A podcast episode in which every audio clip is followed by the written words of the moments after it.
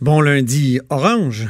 Aujourd'hui, à la haut sur la colline, Jean-Claude Rivet, ancien conseiller de Robert Bourassa, nous raconte comment la mort du ministre Pierre Laporte lors de la crise d'octobre a toujours hanté son patron. Dans un autre ordre d'idées, celui qui a aussi été sénateur nous relate une anecdote savoureuse autour de l'aide fédérale aux aînés dans cette pandémie. Mais d'abord, mais d'abord, c'est lundi, jour où on parle au prof Taillon. On s'érotise une question constitutionnelle à la fois. La traduction constitutionnelle.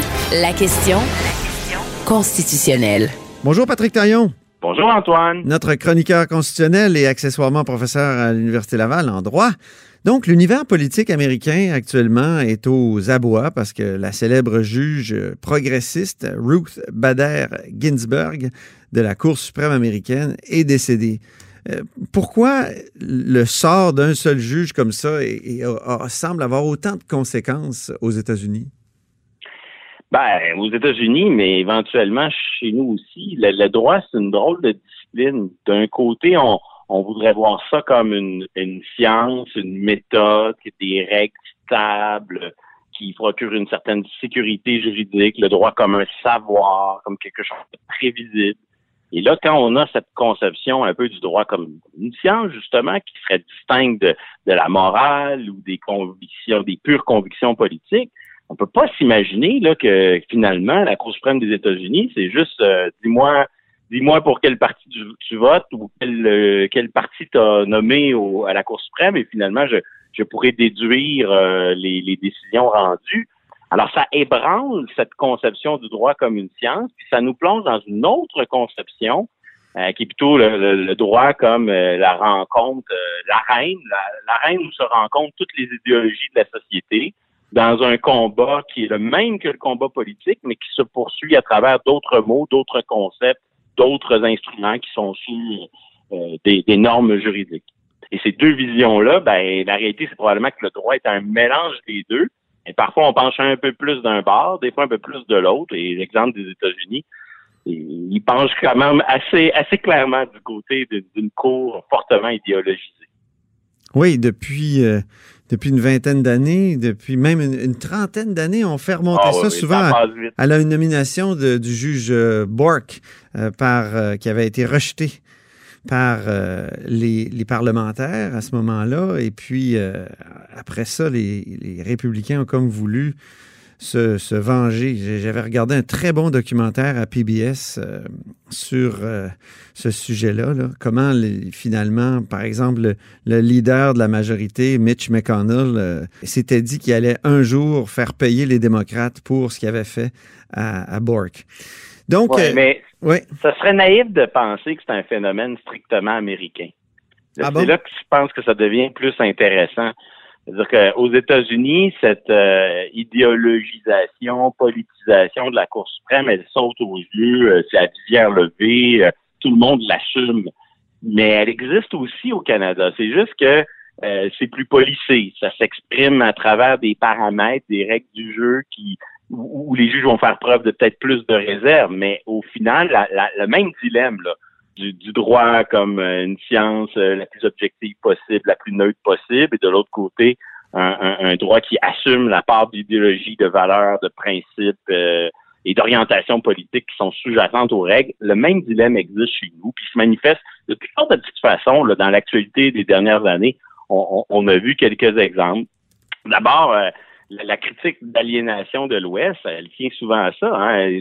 dans l'Ouest du pays, on trouve une forte critique à l'endroit du gouvernement des juges. Je le dis en guillemets parce qu'évidemment, les juges ne gouvernent pas. Ils peuvent pas, comme un gouvernement, avoir des initiatives, gérer des budgets. Ce qu'on veut dire par gouvernement des juges, c'est l'idée que les juges font, ont une marge de manœuvre pour faire prévaloir des valeurs, des choix de société, des orientations politiques. Et avec l'avènement des, des chartes des droits et libertés, cette marge de manœuvre est encore plus grande. Donc ça, on la retrouve beaucoup dans la critique néoconservatrice de l'Ouest du Canada. Oui. On la retrouve aussi au Québec. Ah oui. Au Québec, sur la question de, on va appeler ça l'axe de la question nationale, si je peux dire. Euh, des fédéralistes fortement autonomistes ou des souverainistes québécois ont souvent eu l'impression qu'il y avait à la Cour euh, pas assez de ce que j'appellerais d'authentiques fédéralistes, c'est-à-dire des gens qui défendent une vraie autonomie pour les membres de la fédération. Et donc, euh, il y, a, souvent un lien de confiance qui est assez ténu, voire brisé, entre euh, une grande partie euh, des, Québécois, puis la Cour suprême, puis il y a des affaires célèbres, comme celle où le Québec avait contesté le, rapatriement au lendemain de 1982, puis s'était fait virer, euh, claquer la porte par la, Cour suprême sur ce point-là, les arrêts en matière de droit linguistique. Y a plusieurs décisions comme ça qui ont un peu miné la, confiance, puis qui ont donné l'impression à une bonne partie des Québécois que euh, cette cour-là, ben, euh, elle poursuivait une, politique qui était celle euh, du, pouvoir central. Et de plus en plus, je dirais, le troisième angle de, d'acte de, critique, pardon, désolé, le troisième angle de, critique qu'on trouve, c'est beaucoup, c'est un angle qui vient beaucoup de la gauche contemporaine, axée sur la lutte contre l'exclusion, la protection des minorités. Donc, par toutes sortes de moyens, on veut euh, des pouvoirs, un pouvoir judiciaire plus représentatif que jamais. Donc, on veut une cour euh, qui soit euh, à l'image de cette diversité. Et donc, il y a une forte critique qui vient de cette nouvelle gauche intersectionnelle, des, espèces de libéraux progressistes qui vont trouver que la Cour suprême, ben, elle est trop blanche, elle n'est pas assez féminine, il n'y a pas assez d'autochtones. Donc, il y, a une, forte crise de, ce côté-là aussi. Et, et, ultimement, la politisation, elle se vit aussi au quotidien à travers le pouvoir de nomination. Euh, le processus américain, il offre un spectacle au moment de la nomination. Le juge passe au Sénat. Et là, euh, il y a des discours. Il des qui veulent faire la nouvelle avec ça. Fait qu'il y a une ben, théâtralisation. dans, le documentaire dont je parlais tout à l'heure, c'est justement quand euh, Ted Kennedy, qui était donc euh, le frère des, des, des, des Kennedy là, qui, ont, euh, qui sont succédés au Parti démocrate. Lui, il avait attaqué le juge Bork et avait dit c'est c'est ben, le juge Bork qui, qui, allait être, qui avait été nommé par Reagan et vraiment durement là, en public. Et euh, c'est un spectacle justement cette absence de comparution de nos futurs juges. Chez nous, ouais des parlementaires qui, aux États-Unis, ont même une certaine capacité de s'affranchir de la ligne de parti. Ça explique pourquoi la, crise qui mine la Cour suprême, qui est si visible à nos yeux, si elle existe, si son équivalent existe au Canada, ben elle reste cette crise-là, elle reste plus discrète. Parce que notre processus de, nomination, nous, il se passe un peu plus derrière des portes closes. Il y a un processus administratif. Mais il y a quand même eu euh, tout le, le boucan autour de la nomination du juge Marc Nadon par euh, Stephen Harper, qui lui voulait imprimer justement à la Cour suprême une orientation particulière, une orientation justement anti-chartiste, si je puis dire, euh, justement ben, contre le gouvernement des juges. Il faut être plus attentif ici au Canada pour voir ces, ces pointes d'idéologie dans le choix des juges, mais elles existent pour vrai. Euh, le plus récent exemple, je reviens à Marc Nadon après, toute la controverse entourant la juge, euh, la nomination de la juge Sheila Martins. Euh, on l'a vu avec euh, les, révélations du Globe and Mail. Oui. probablement que les révélations obtenues de Globe and Mail étaient en marge de l'affaire SNC-Lavalin, puis il y avait une crise entre la ministre de la Justice, la ministre fédérale de la Justice, Judy Wilson-Raybould, et le premier ministre du Canada, Justin Trudeau.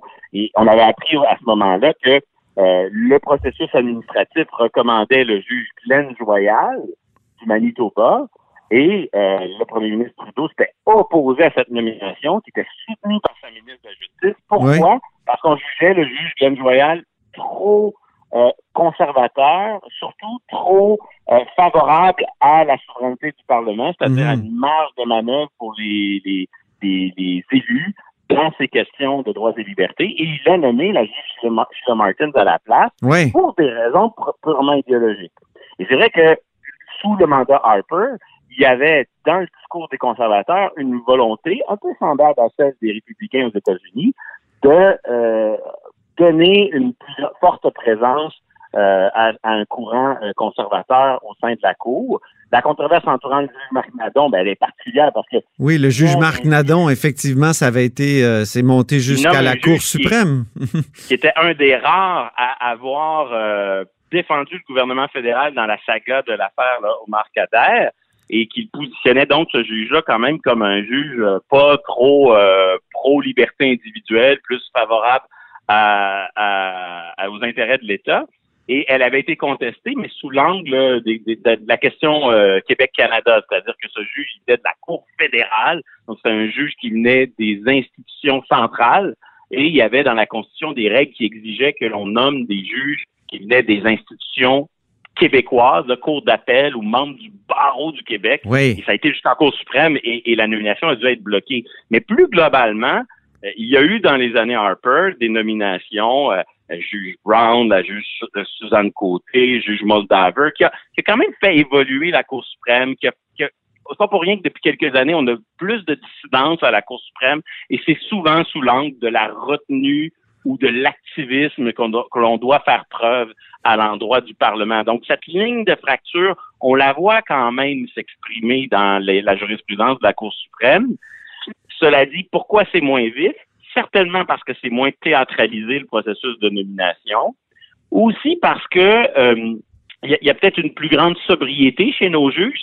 L'espèce de dilemme que je décrivais au début entre rester, garder le droit à l'intérieur des, paramètres objectifs, euh, des contraintes euh, du droit comme une science versus le droit comme un terrain pour toutes les idéologies. Peut-être qu'on est un peu plus attaché à la première conception.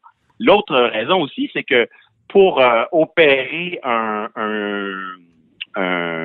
réalignement de la magistrature, il faut être au pouvoir longtemps. Oui. Et on peut regarder dans les 40, 50 dernières années, le pouvoir a été exercé essentiellement par euh, les libéraux la vaste majorité du temps.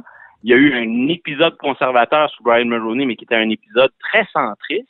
Et ce qui fait qu'au Canada, on a au fond une magistrature qui unanimement soit libéral fédéral ou soit Red Tories à la, à, la Mulroney. C'est vraiment seulement avec les nominations des années Harper qu'on a vu apparaître des candidats peut-être un peu plus néoconservateurs. Et encore parce que euh, le travail que euh, les républicains cherchent à faire avec les, le pouvoir judiciaire américain, ça se fait pas seulement en nommant des nouveaux juges à cause il faut, il faut du temps parce qu'ils doivent aussi nommer des juges dans les cours supérieures des provinces, dans les cours d'appel.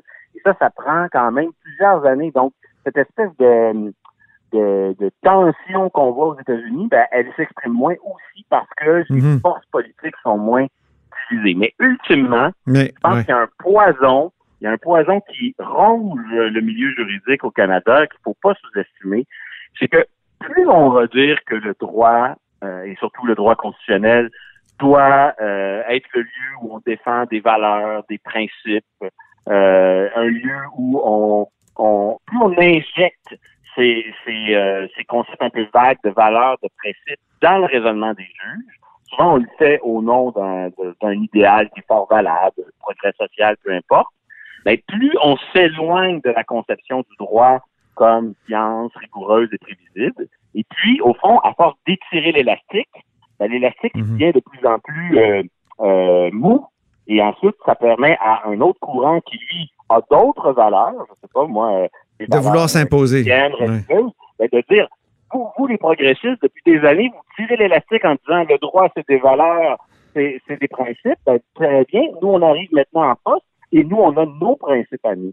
Merci. Ça qu'une certaine sobriété, une sobriété pour ramener le droit à quelque chose de plus prévisible, plus rigoureux et plus stable, c'est parfois aussi euh, un gage de progrès à plus long terme dans la mesure où ça, ça donne des bases solides à nos systèmes plutôt que de faire du droit un vague élastique avec lequel on fait un peu n'importe quoi. Évitons l'américanisation donc euh, de notre système de nomination des juges, mais euh, il est déjà, il est déjà un peu entamé comme tu l'as bien démontré, Patrick. Merci beaucoup. C'est moi qui vous remercie. C'était Patrick Taillon, notre chroniqueur constitutionnel et accessoirement professeur de droit à l'Université Laval.